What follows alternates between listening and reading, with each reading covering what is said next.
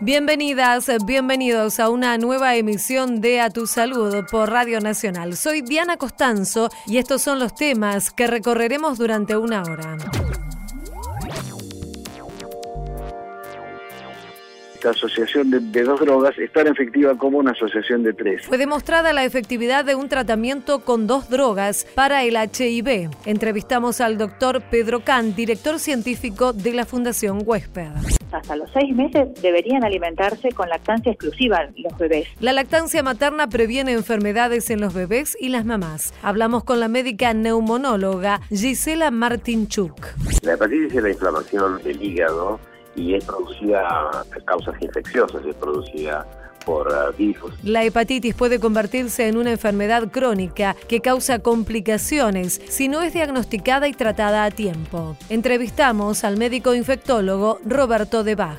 Las discapacidades viscerales están asociadas a problemas de salud que no ocasionan un trastorno visible hacia el exterior. Piden que se incluyan a las enfermedades poco frecuentes en el registro de discapacidades. Hablamos con la presidenta de la ONG FADEPOF, Inés Castellano. A tu salud presentado un estudio internacional que demuestra la efectividad de un régimen de dos drogas para el tratamiento del VIH. Esto ha sido en el marco de la Conferencia Internacional de SIDA y vamos a conversar con quien tuvo a cargo esta presentación, que es el doctor Pedro Can, director científico de la Fundación Huésped. Ya lo estamos saludando aquí en Radio Nacional. Hola doctor, Diana Costanzo lo saluda. ¿Cómo le va? ¿Cómo está usted? Muchas gracias por atendernos. Bueno doctor, ¿cómo ha sido esta nueva conferencia internacional de SIDA? La que estuvo presente usted allí en Ámsterdam? Bueno, fue la, verdad que fue una, conferencia muy muy importante con más de 18.000 participantes de casi todos los países del mundo, donde se presentaron las novedades y los avances en materia de prevención, tratamiento, derechos humanos, una cantidad de cuestiones que tienen que ver con la epidemia de SIDA, que es obviamente un tema médico, pero que excede largamente el tema médico, ¿no? Mm, por supuesto, claro, claro, con todas las aristas que, que esto implica. Y hablábamos puntualmente en la introducción de este estudio que usted ha presentado, es el estudio Gemini. ¿Podría contarnos un poco más acerca de, de qué se trata este avance en el que obviamente ustedes tienen mucho que ver? Sí, básicamente el tema es que al día de hoy la terapia antirretroviral es un tratamiento de por vida. Eso implica que, por ejemplo, un chico de 20 años que se ha diagnosticado con HIV, si es diagnosticado tempranamente, tiene una expectativa de, vida muy similar a la de una persona HIV negativa, tiene por delante 50, 60, 70 años de tratamiento antiviral. Entonces, todo lo que podamos hacer para reducir la carga de drogas es eh, bienvenido. Durante mucho tiempo se estuvieron buscando estrategias, nosotros identificamos un par de estrategias que dieron resultado y, y ahora lo que hicimos fue afinar el concepto utilizando una droga relativamente nueva que apareció en el mercado hace, hace aproximadamente unos 2 o 3 años, que se llama dolutegravir, que asociado con una droga más vieja que se llama 3TC, en un estudio de más de 1.400 pacientes, esta asociación de, de, dos drogas es tan efectiva como una asociación de tres, lo cual es muy ventajoso para los pacientes y para los sistemas, porque para los pacientes porque significa menor exposición a químicos, para los sistemas porque implica también la posibilidad de un menor costo. ¿no? ¿Y los efectos adversos también se, se reducen o ya, digamos, los, con los nuevos tratamientos esto había quedado salvado? No, con los nuevos tratamientos hay menos efectos adversos que los que había antes, pero de todas maneras, al haber menor exposición a drogas siempre resulta una ventaja, ¿no? ¿Y este tratamiento está disponible aquí en, en el país para los pacientes? Está disponible, no está disponible todavía como droga de primera línea, pero se supone que el año que viene se va a incorporar en el programa nacional como una de las opciones para tratamiento de primera línea. ¿Y esto tuvo que ver con un trabajo que ustedes realizaron desde la Fundación sí, sí, sí, sí, la idea es una idea original nuestra del equipo de investigación de la Fundación Huésped nosotros hicimos primero un estudio piloto con 20 pacientes, mostramos que esto podía funcionar, logramos convencer a la compañía productora que financiara el estudio y eh, se hizo el estudio multicéntrico internacional, del cual yo fui el investigador principal y la verdad que fue recibido muy bien en, la conferencia. Eh, doctor, ¿qué cifras eh, tenemos actualmente de personas viviendo con VIH en el país? Bueno, las que se pueden encontrar en, el, en la página web del Ministerio de Salud, es decir, estamos hablando más o menos de unos 120 a 130 mil personas, 7.500 nuevas infecciones por año, lo cual indica que todavía no estamos llegando suficientemente para el diagnóstico temprano a los pacientes. ¿no? Y sigue habiendo, digamos, un, subdiagnóstico de muchas personas que viven con VIH y, lo desconocen. Un 30% aproximadamente de las personas que viven con el virus no conocen su situación. Por eso es tan importante flexibilizar los mecanismos de testeo, tratar de eliminar todas las barreras que, que actualmente pueden, pueden todavía existir, ¿no? Promover el autotesteo, promover el testeo rápido, como por ejemplo nosotros en Fundación Huésped tenemos un centro de testeo rápido que funciona de lunes a jueves a la tarde, pero también hay hay, hay opciones de, de, testeo rápido en algunos centros de salud de, la ciudad, por ejemplo. Sí, en la página del ministerio están disponibles también, ¿cierto? Por eso, eso es, bueno que la gente consulte y también pueden entrar a pueden entrar a, una página web que tiene que tiene Fundación Huésped, que es donde y este ahí sí ahí sí figura todos los centros donde donde un paciente se puede atender donde puede hacerse un, análisis donde puede retirar preservativos etcétera no sí siempre en forma confidencial esto es muy importante también que la gente lo sepa porque a veces esto es lo que lo que detiene. Doctor Pedro Can queremos agradecerle director científico de la Fundación Huésped por esta entrevista aquí en Radio Nacional. Le mandamos un saludo muy amable.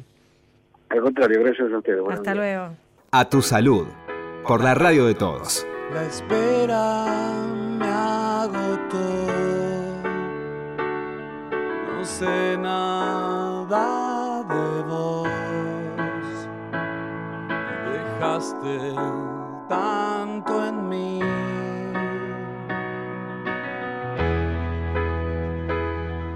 En llamas me acosté 多。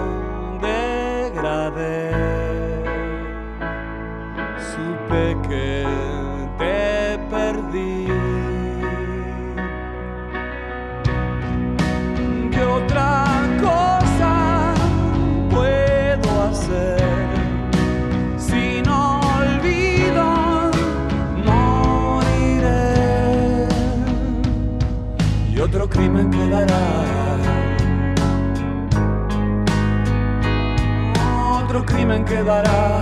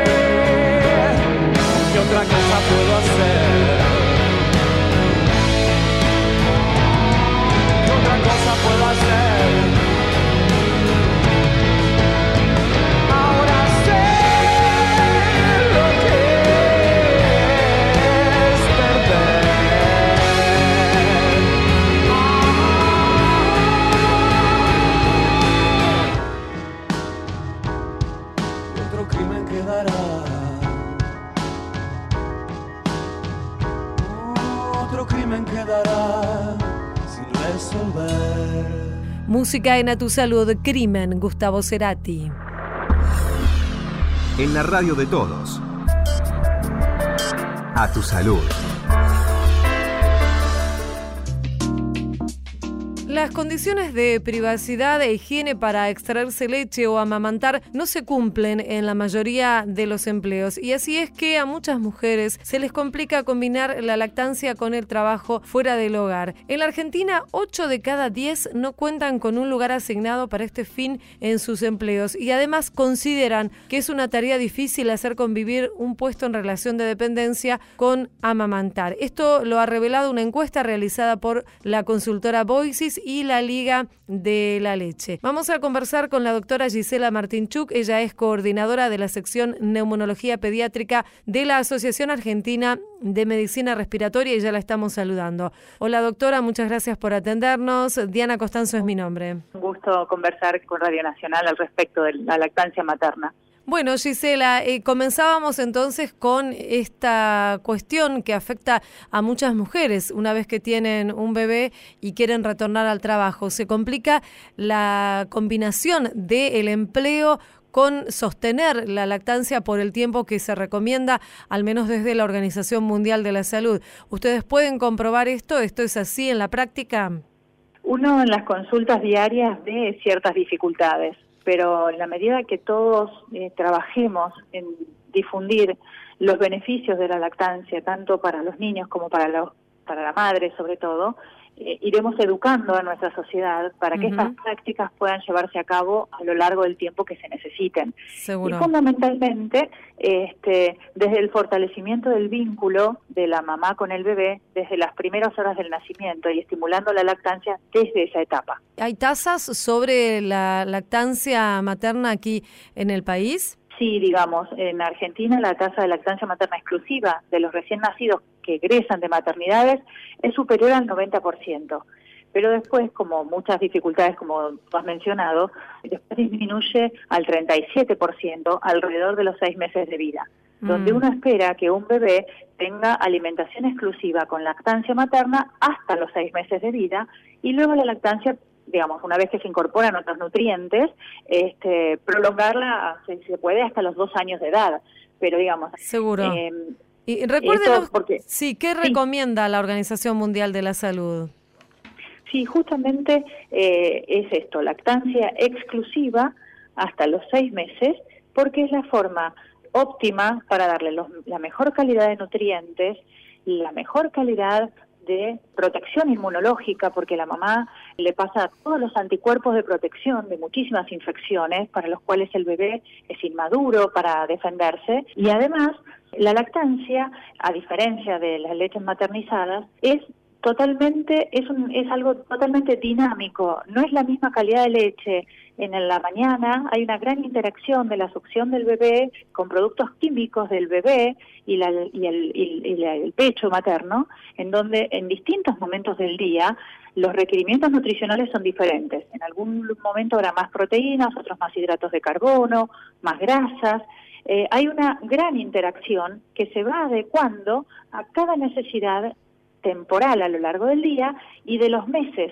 Entonces es un material biológico imposible de imitar, de una excelente calidad, porque justamente hay una gran interacción desde el, bebé y, la succión en el pezón. Hay productos químicos que se van entrelazando, entonces la leche materna no es lo mismo a la mañana o a la tarde o a la noche hay mayor cantidad de proteínas, de hidratos de carbono, de otros micronutrientes que se van adecuando a las necesidades fisiológicas del bebé en ese momento a lo largo del día y a lo largo de los meses en la medida que va creciendo. Seguro. Con lo cual es irreemplazable. Claro, y además, eh, Gisela, esto que a ustedes los compete y los eh, abarca bien de cerca, el tema de la prevención de lo que son las enfermedades respiratorias, disminuye muchísimo la incidencia. sí.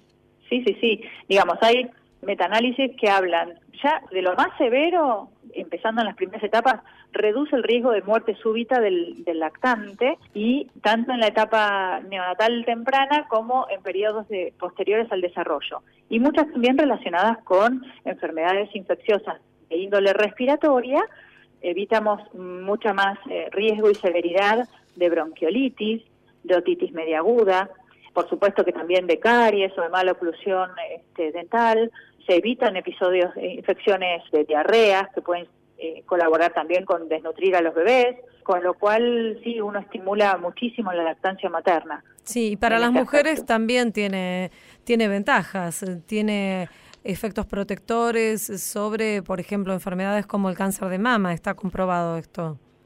Sí, sí, sí, por supuesto. Sobre el cáncer de mama, este, sobre cáncer de ovario también, reduce el riesgo de padecer hipertensión arterial y también se ve que reduce riesgos de desarrollar diabetes y secundariamente, bueno, posterior al embarazo, este, se puede llegar a un peso saludable luego de luego del embarazo, digamos, amamantando exclusivamente. Uno aporta, digamos, la lactancia genera consumo de muchas calorías, con lo cual también la madre debe nutrirse adecuadamente para nutrir al bebé, digamos, ya sea desde el embarazo. Y además, las madres que hemos amamantado a, nuestros bebés, el vínculo que se genera y ese momento que una recuerda por lo menos para toda la vida, porque es, es increíble esa conexión que se da en ese momento en especial, ¿no? Sí, ese vínculo es indescriptible y se promueve el vínculo de, de la mamá y el bebé la mirada del bebé hacia la mamá y la mamá que tiene que estar conectada con la mirada del bebé, eso favorece a un desarrollo cognitivo superior, a la afectividad de ese bebé, a la autoestima, a que tenga una vida más saludable, digamos, son los primeros vínculos que también, más allá de la alimentación biológica, es la alimentación afectiva que tenemos que fortalecer siempre entre un bebé y una mamá. Y Gisela, ¿cómo podemos hacer que, eh, usted nos decía, hay que dar las condiciones adecuadas para que las mamás puedan continuar más allá de los primeros meses amamantando a, sus bebés? ¿Cuáles son estas condiciones que deben darse o cómo puede promoverse la lactancia? Desde, bueno, los pediatras eh, aún, con nuestras especialidades, somos los fervientes defensores de la lactancia materna eh, porque uno estudia los beneficios, uno ve la crianza de estas criaturas, de los bebés y alimentados con, pecho materno, tienen una evolución a lo largo de su vida mucho más beneficiosa. Desde el punto de vista de las instituciones, hay iniciativas del Hospital Amigo de la Madre del Niño, múltiples hospitales e instituciones que ya desde, desde la etapa de, del nacimiento de sus hijos hay puericultoras, hay educación, hay estimulación se explica y se enseña cómo amamantar cuando uno comienza a trabajar, cómo sacarse leche, cómo preservarla. No lleva demasiado tiempo, uno a veces cuando comienza a trabajar, eh, uno si se va organizando, hay, perdón, hay instituciones amigas del, de, la madre y el niño que tienen eh, alguna oficina, eh, algún sector privado para poderse extraer leche durante las horas laborales y eso es lo que deberíamos bregar. Seguro. si no hay eh, algún dispositivo, digamos, de, de, extractores este, eléctricos de leche, bueno, uno se podría llevar un extractor manual y a lo largo de la jornada laboral extraerse leche y dejarla, uno la puede preservar 48 horas en la heladera para ser consumida en el transcurso del día siguiente o se puede frizar con fecha y horario y hasta tres meses uno va generando stock en el freezer de la leche materna y luego se descongela sin poner en el microondas, se descongela a baño María este, y se le y se le da al bebé con excelentes calidades. Y es un gran beneficio para no perder la lactancia, porque si no extraemos leche, producimos cada vez menos. Y obviamente que desde todas estas indicaciones, por supuesto que los jefes, los empleadores, también tendrán esta consideración que no roba más de 20, 30 minutos a lo sumo, dos o tres veces en el día eh, de jornada laboral tomar esta, estos métodos. Eh, hablando de estos espacios, hay una ley que contempla que en los lugares de trabajo con determinada cantidad de personal tiene que haber un espacio dedicado a la lactancia para que las mujeres puedan extraerse la leche en forma eh, cómoda, segura e higiénica. Lo que pasa es que no en muchos lugares se cumple esto, ¿no? Sí, tenemos que seguir, por eso en esta semana de, de la lactancia mundial, todo sirve para informarnos, para exigir que se cumpla lo que corresponde y sobre todo para seguir pensando que esto no es este, una utopía, digamos, que todos tenemos que proteger la lactancia materna porque con esto trabajamos por la salud global de nuestra población. Los primeros mil días del desarrollo de, de, una persona son vitales. Comienzan desde la etapa del embarazo hasta los dos primeros años de vida. Una adecuada nutrición, un excelente vínculo de conexión de madre con su bebé. Esto contribuye a, disminuir muchísimas enfermedades, tanto eh, del bebé como materna, y esto es un gran cambio hacia una sociedad más saludable y más justa. Entonces, todos los beneficios van a estar a favor de la lactancia, inclusive para el empleador. Esa madre va a estar mucho más saludable, más contenta trabajando en ese ámbito laboral y, por supuesto, va a tener una salud adecuada para sostener el, el trabajo para futuros años. Queremos agradecerle, doctora Gisela Martinchuk, coordinadora de la sección Neumonología Pediátrica de la Asociación Argentina de Medicina Respiratoria, por esta charla con Radio Nacional. Un saludo muy amable. Muy amable, muchas gracias a ustedes por generarnos un espacio en la Semana de la Lactancia Materna y hablar de este tema tan importante para la salud de Argentina. Muchas Hasta gracias. luego, gracias. Adiós, buen día. A tu salud, por la radio de todos. La gripe A comenzó a circular con fuerza en el país en las últimas semanas, aunque sin alcanzar la cantidad de casos de la última pandemia. Con registros en casi todas las provincias fue confirmada la presencia de la cepa H1N1. La situación está controlada debido a la vacunación antigripal que está incluida en el calendario nacional. Las autoridades sanitarias recordaron la importancia de cumplir con el esquema de inmunización en los grupos de riesgo integrados por bebés de 6 meses a 2 años, mujeres embarazadas, mayores de 65, personas con enfermedades crónicas y personal de salud. Seguimos en A Tu Salud.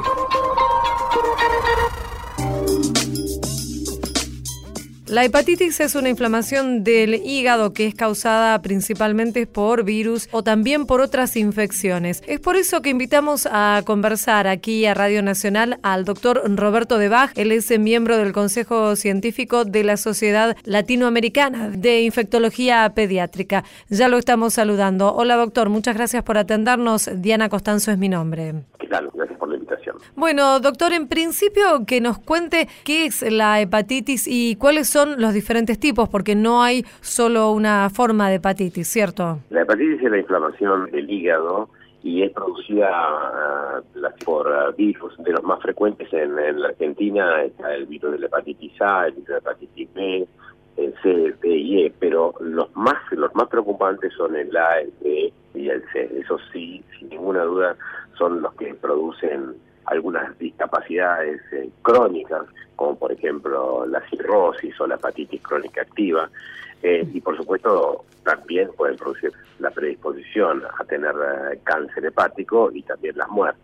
Hay que diferenciar algunas algunas eh, características de cada una de ellas. A ver. Pero bueno, la hepatitis A, que era la llamada eh, hepatitis benigna de la infancia, que no era así, porque la complicación más grave que tenía la hepatitis A en los niños era la hepatitis fulminante. Nosotros eh, hemos estudiado en muchos centros de trasplante hepático de la Argentina.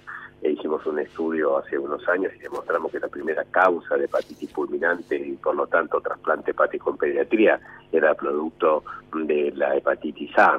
Es así que eh, se ha incorporado la vacuna desde hace unos años eh, para ser administrada a los niños a un año y hoy por hoy la hepatitis fulminante producida por este virus y que y que termina en trasplante hepático casi llegan a casi llegan a cero es uno de los grandes impactos que ha habido en la Argentina desde que el 2007 eh, se introdujo la, la, vacuna. Este tipo de hepatitis se puede prevenir efectivamente con la vacunación.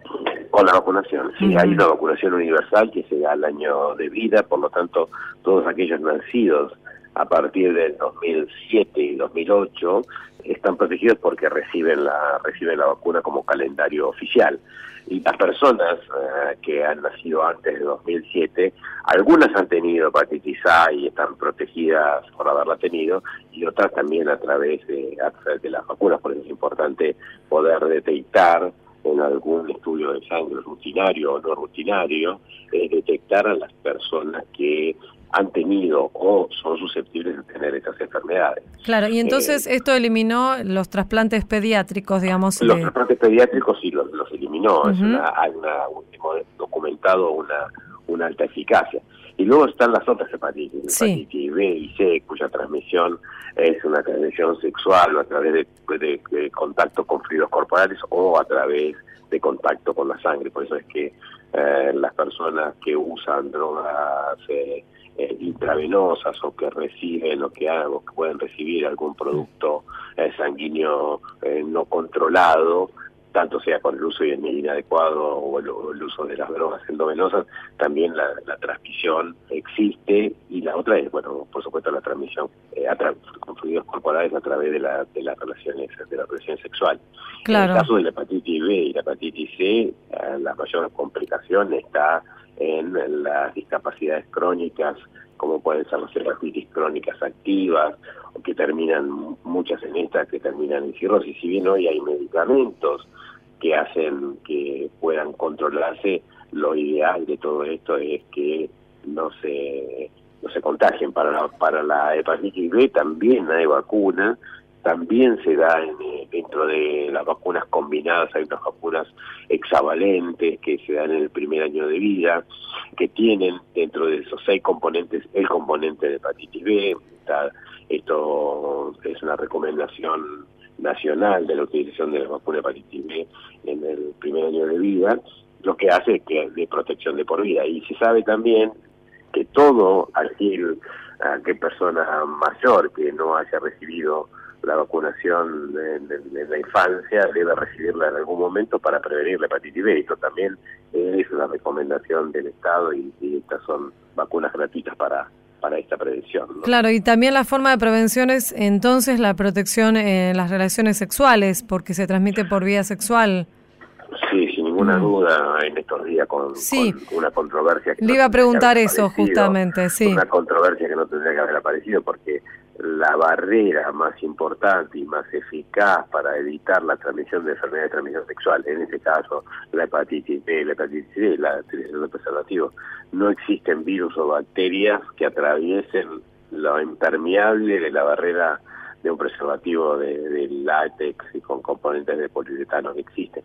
Lo que sí, por supuesto, siempre y cuando se use el preservativo en forma constante y en forma adecuada, de que no se utilice un preservativo roto o que no se lo utilice en forma constante. Se sabe que un 20% de la población utiliza preservativos en forma constante, por supuesto de que no, las personas que no tienen pareja monogámica, C negativas, etcétera, eh, el 20% utiliza en forma constante preservativo, un 60% en forma inconstante y un 20% no lo utiliza. Entonces, hoy por hoy hay que incentivar la utilización del preservativo porque es la barrera más importante para, para poder eh, evitar la transmisión de estas enfermedades. En Claro, qué confusión, qué confusión que, que a veces eh, prestan estas declaraciones que no Sí, tienen sí, aval duda. científico, porque más allá de, de quien provengan, bueno, en este caso fue en el marco del debate por eh, la legalización del aborto y fue el doctor Abel Albino, digo, porque no tienen sustento científico más allá que salgan de la boca de un médico estas palabras, ¿no? Exactamente.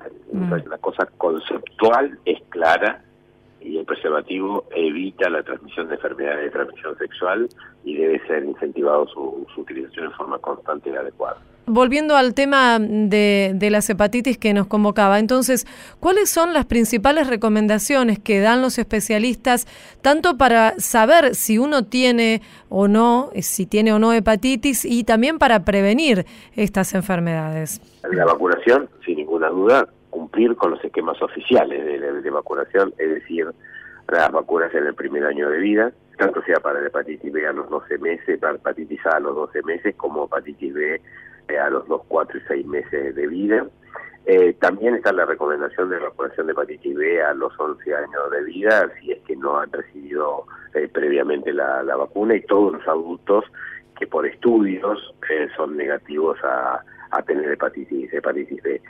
Hay algunas recomendaciones que mm, dicen que si el paciente no ha tenido clínica de hepatitis B adulto y no ha recibido vacuna, puede recibir la vacuna sin realizar estudios, estudios previamente.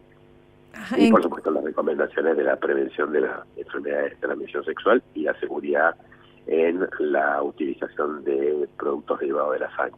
Ustedes, eh, los médicos, recomiendan siempre, eh, doctor, esta cuestión de testearnos para saber si tuvimos o no la, hepatitis. ¿Por qué es tan importante esto y por qué tal vez tanta gente lo desconoce? Para hepatitis A, eh, hoy en día se sabe que si uno ha tenido una infancia relacionada con agua potable y con condiciones sanitarias adecuadas, potencialmente es negativo y durante la adultez debería hacerse estudios previamente. Pero para hepatitis B, realmente como la enfermedad sintomática eh, es una enfermedad eh, grave eh, o severa, realmente si no ha tenido clínica, puede vacunarse directamente sin tener que realizarse estudios previamente. Por supuesto, si tiene la probabilidad de realizarse estudios para todas las hepatitis, para la A, la B la C, sin ninguna duda le, va a dar datos importantes a los médicos para saber cuál es la prevención que hay que hacer o el tratamiento que haya que hacer. Queremos agradecerle, doctor Roberto de Bach, miembro del Consejo Científico de la Sociedad Latinoamericana de Infectología Pediátrica, por esta charla con Radio Nacional. Un saludo muy amable. No, gracias a ustedes por Hasta luego. A tu salud, por la radio de todos. El viento trae una copla Recuerdo del huracán que un día me partió un ala y me hizo caer hasta que me arrastré. Nuestra bandera flameaba del temporal. Del norte el frío mataba. Se hizo dura la piel, el terror fue la ley. Y no olvide nada que plantamos ilusión en la pampa mojada que sudaba como yo. Inevitable ausencia. Y no me saqué el anillo, ni el cielo la cruz del sur, ni mi titilar de grillo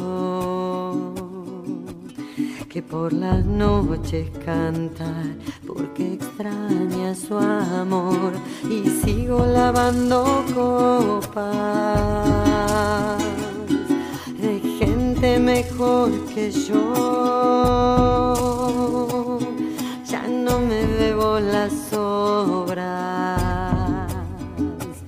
un buen facito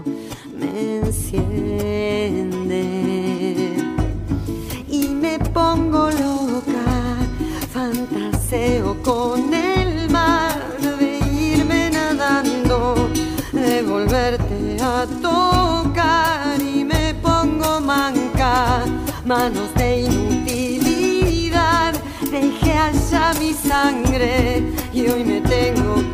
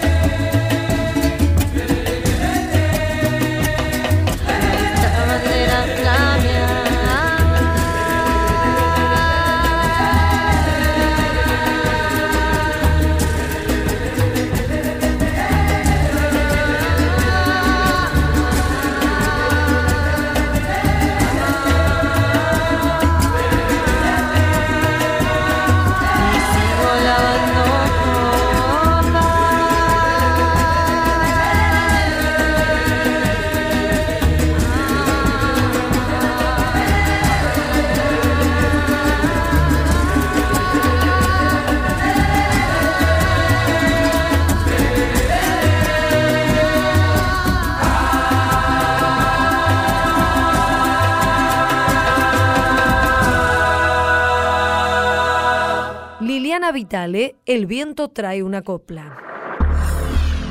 En la radio de todos. A tu salud.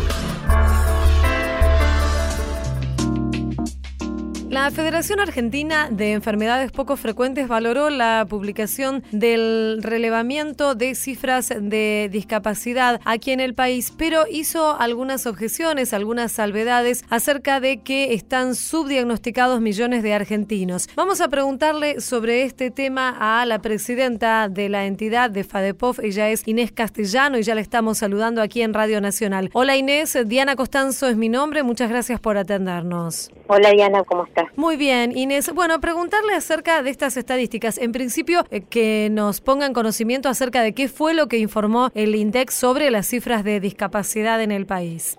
Bueno, nos encontramos con un relevamiento del INDEC encargado desde la Agencia de Discapacidad en relación a discapacidad concretamente.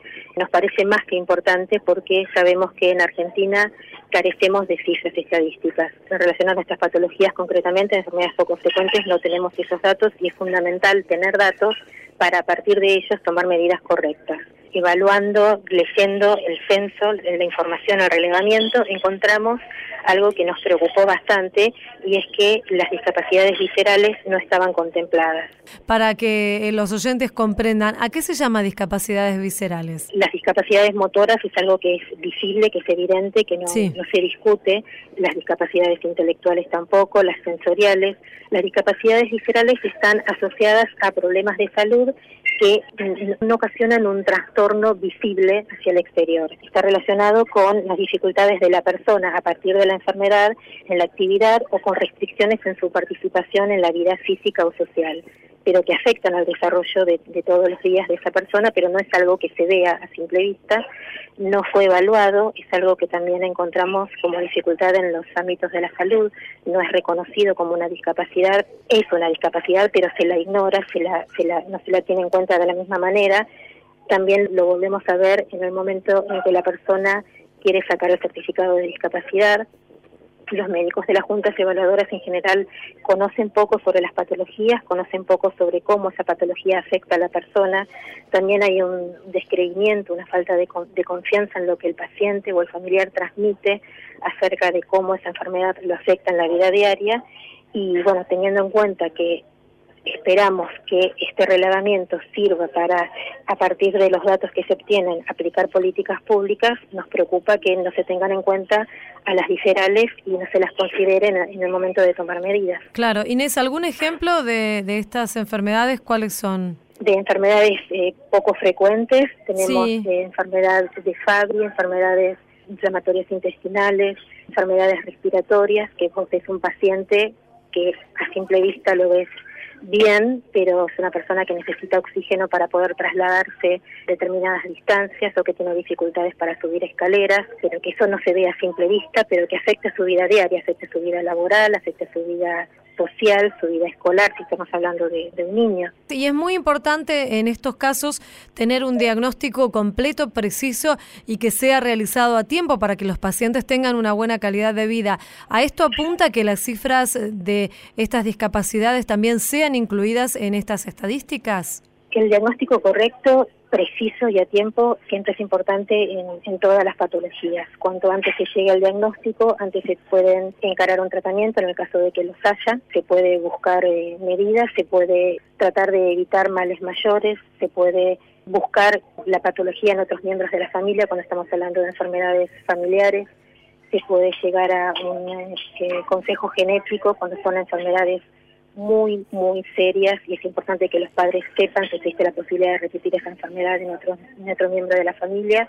Para las políticas públicas es importante que tengan en cuenta a este grupo de discapacidades que evidentemente tal vez no fueron contempladas en, las preguntas para poder llegar a los datos, pero no lo vemos reflejado en los datos que, se, que, surgen a partir de mm. este relevamiento. ¿Y existe mucho subdiagnóstico en este tipo de, de discapacidades? Sí, Sí, sí, sí. En general, Cuesta bastante llegar al diagnóstico por falta de conocimiento de los médicos.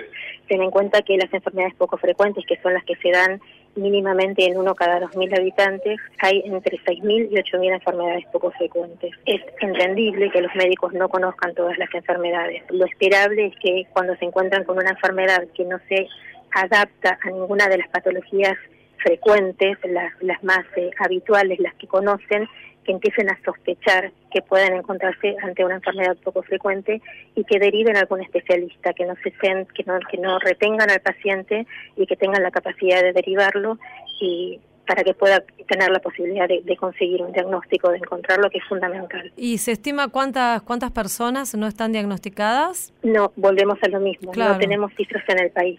no tenemos cantidades de pacientes con enfermedades poco frecuentes, de pacientes por patologías. Es parte de lo que está pendiente. Mm. Tenemos una ley que indica la obligación de establecer eh, un registro de pacientes, un registro de patologías y todavía no se, no se llevó a cabo. ¿Los pacientes con enfermedades poco frecuentes pueden acceder a un certificado único de, discapacidad o esto también se les complica al, no tener este registro?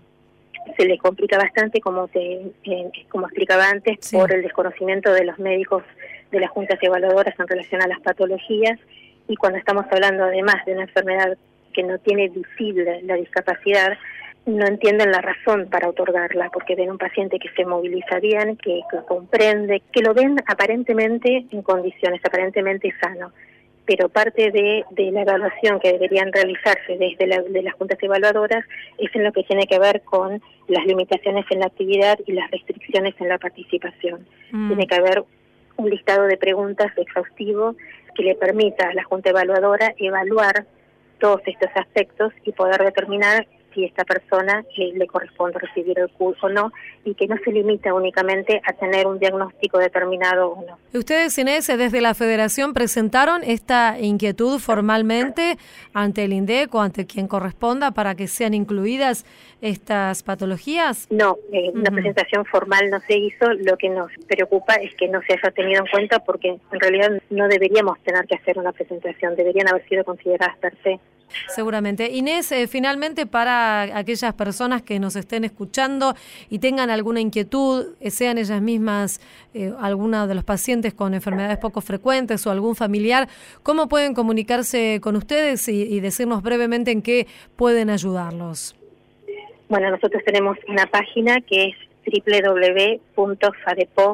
www.fadepov.org.ar pueden entrar en la página, ahí van a encontrar el modo de contacto y además de información que pueda resultarles útil como para que consulten. También Facebook, ahí también pueden hacer el contacto a través de Facebook. Seguro. ¿Y, y de qué manera ustedes, digamos, les dan asesoramiento? ¿También pueden orientarlos hacia profesionales que se dedican a, estas enfermedades? Claro, los miembros de la federación son organizaciones de pacientes, no son personas. Si la persona consulta sobre una patología representada por algunos de nuestros miembros, directamente los derivamos con ellos porque son los que tienen la mayor experiencia. Pueden orientarlos sobre centros de, atención, sobre profesionales con experiencia. En el caso de que no estén dentro de nuestros miembros, tenemos conocimiento porque tenemos relación con otras organizaciones, aunque no sean miembros, igual los derivamos, o tratamos de buscar el modo de conseguir alguna información y de, orientarlos. No tenemos todas las respuestas, porque como te dije, son entre 6.000 y 8.000 y tampoco nosotros tenemos todas las respuestas, pero haremos todo el intento, eso pueden tener la plena seguridad. Queremos agradecerle Inés, Inés Castellano, presidenta de la Federación Argentina de Enfermedades Poco Frecuentes, por esta charla en Nacional. Le mandamos un saludo, muchas gracias. Gracias a ustedes. Hasta luego. Hasta luego.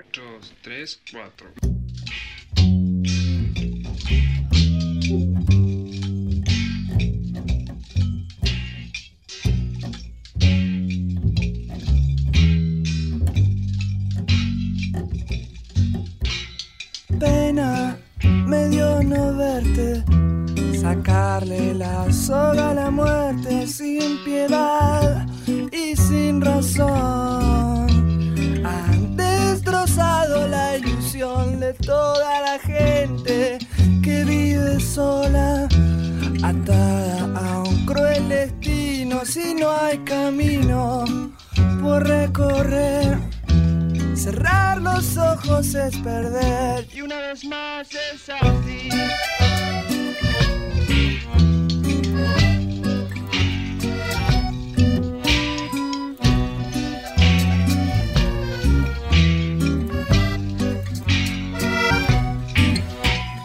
Sigo creyendo el sueño que los días no tienen dueño y que hay verdad que hay amor.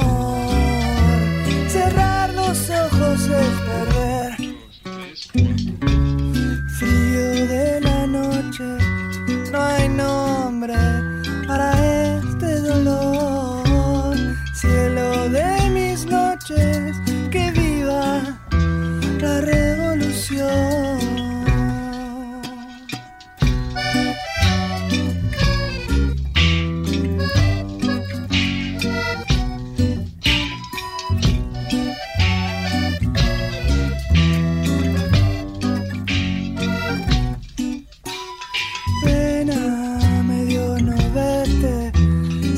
sacarle la soga a la muerte sin piedad y sin razón. Han destrozado la ilusión de toda la gente que vive sola, atada a un cruel destino. Si no hay camino por recorrer, cerrar los ojos es perder.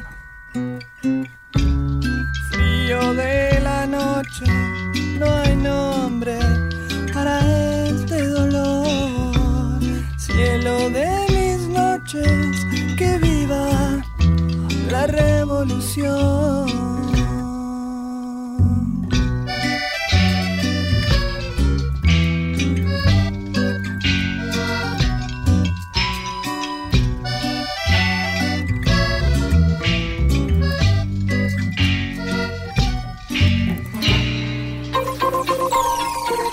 Seguimos en A Tu Salud.